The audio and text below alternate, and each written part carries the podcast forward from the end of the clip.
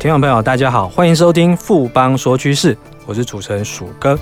我们今天要跟大家来讨论一个非常重要的问题，就是二零一九年开始，就是台版的肥咖条款要上路了，就是所谓的 CRS（Common Reporting Standard）。简单来讲，肥咖条款，我相信各位听众朋友都记忆犹新啦，因为这是这几年来非常热门的一个话题。那个东西是我们变成台湾的。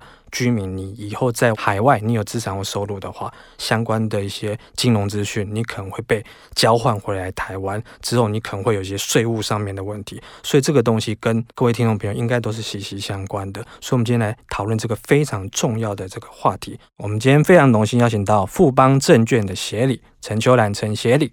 谢你好，鼠哥，各位听众朋友，大家好。谢，因为大家都知道说，就是所谓的台版这个肥咖条款啊，其实对很多人，你只要是在海外，你有一些资产或是你有一些收入的人，影响都非常的大。那可不可以先给我们简单介绍一下说，说到底什么是 CRS？我们用刚刚这个鼠哥所提到的肥咖法案来做延伸的说明哈。呃，肥咖大家都清楚，就是我们全球的金融机构帮美国去找美国人。那因为这实施的方法相当有效。那美国是一个全球课税的国家，它对于这个海外的收入、海外的资产，它都必须要一定的申报的规定啊。所以呢，OECD 也就针对了这个美国肥咖法案的一个效益呢，推出了所谓的全球版肥咖，也就是 CRS。也就是说，呃，以美国这个肥咖法案的这个架构来讲。我们金融机构既然帮忙找完美国人，可不可以一起把这个所谓的非自己国家的税务居民资料找出来，互相做交换？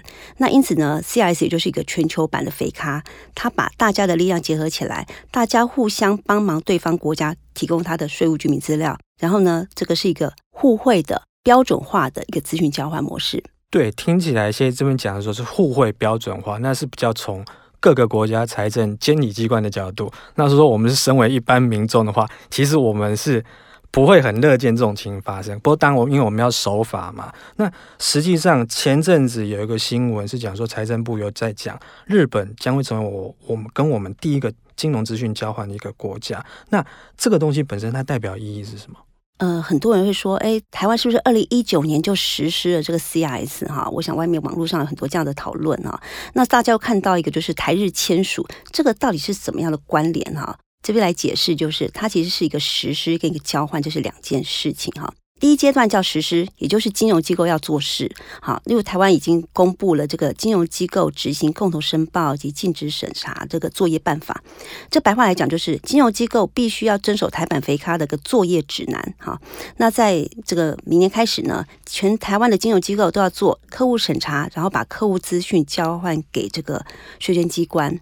那税捐机关拿到这些所谓的呃非台湾税务居民的资料以后，第二阶段才是所谓的财政部换出去。好，所以我们会看到说，呃，台日签好了哈，那这个动作代表的意涵就是，这个财政部可以跟日本做交换。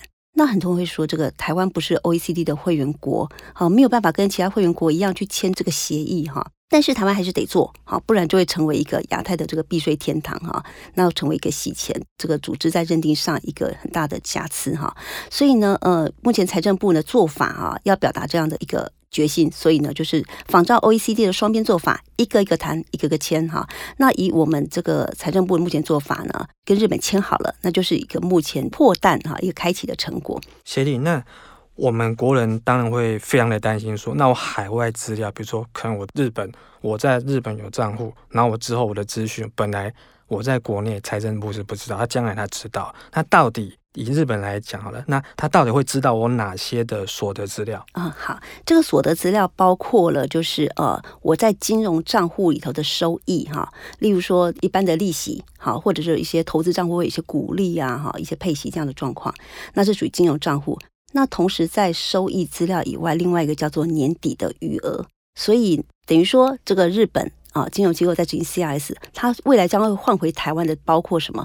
包括每年底的余额，然后包括这个年度中呢账户所有的金融收益。那当然配套的，它会告诉我们台湾的财政部，这个账户是谁的？好，这个账户持有人的基本资料，不管他是个人户或公司户，他的基本资料、他的税籍编号、他的这个出生地、哈，他的这个基本的这个联络地址，这些都会是相当清楚的资料呈现交换回来。那其实那交换回来之后，我们当然都会很担心说，那所以降回来之后，它会有产生什么样的影响？我会就因为这样子，我就被课税了吗？呃，其实哈，不可否认的，我们很多人在海外的金融账户都没有申报到台湾来哈。例如说，很多台湾人是有户籍的，又有居住事实，他本身就是台湾所谓的税务居民。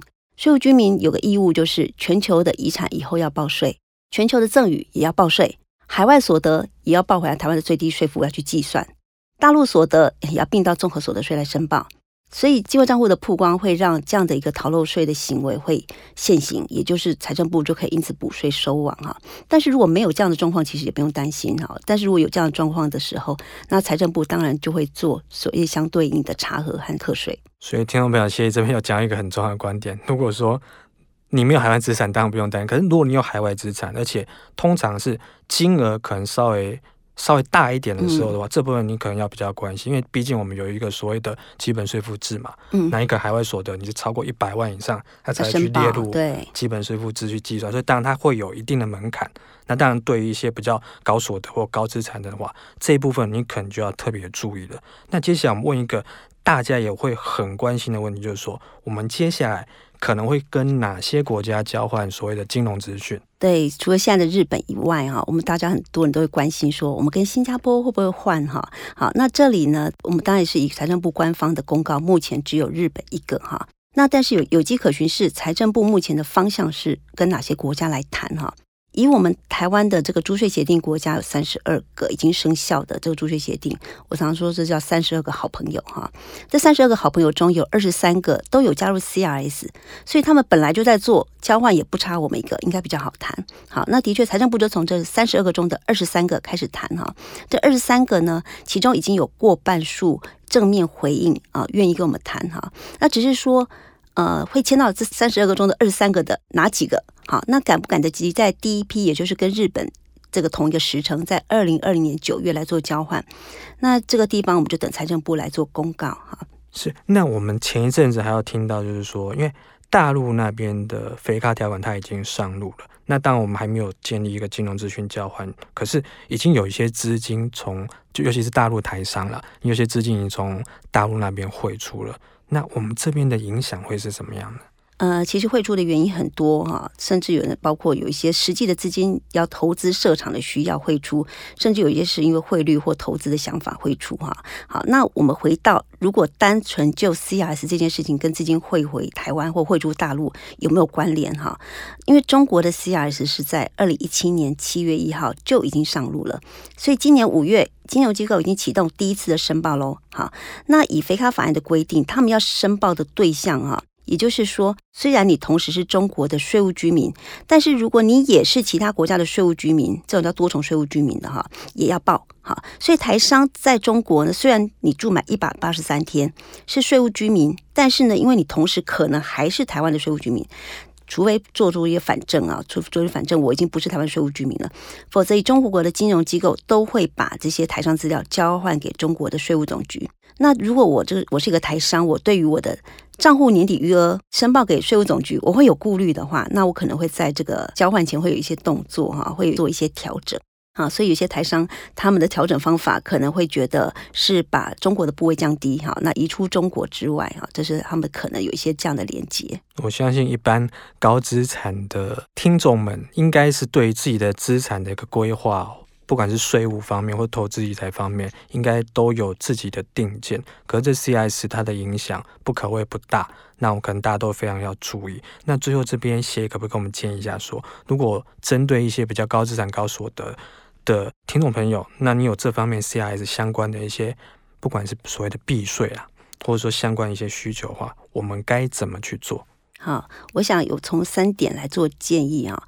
第一点就是重新思考这样的一个需求哈，因为很多人的境外放在海外哦，其实可能单纯只是想说可以避税。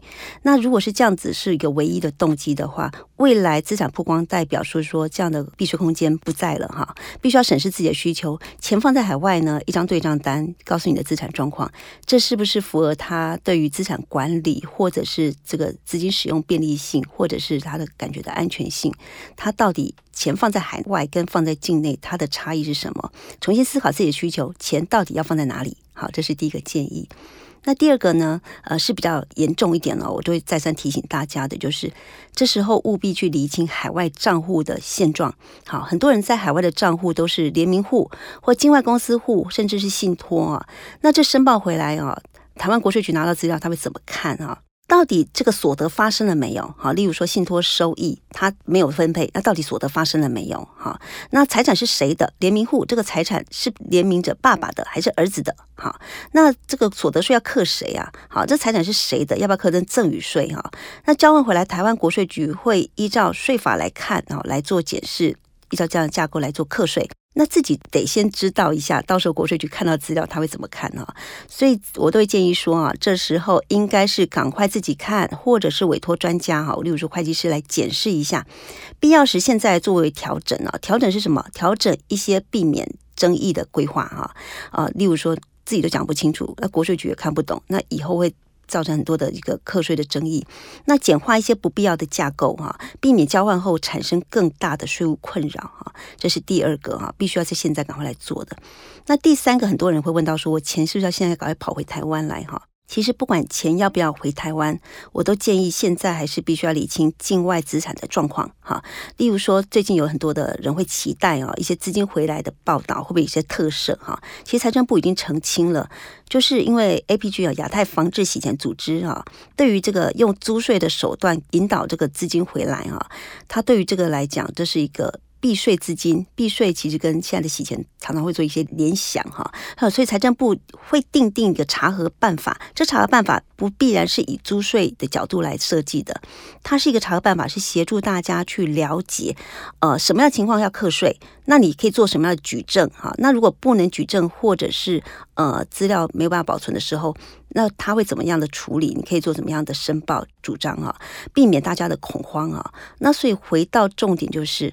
呃，C S 之后呢，呃，当资产都会曝光，好，那不管是现在汇回来，或者之后的曝光，那这时候呢，知己知彼，知道国税局的做法，也要厘清自己的状况，这样有助于跟税局打交道。所以这工作也是现在在 C S 实施前或之后呢，资金状况现在预做了解，这是很必要的一个项目。没有错，与其你之后可能面临到补税甚至是罚款的状况的话，不如你先行去了解，或是。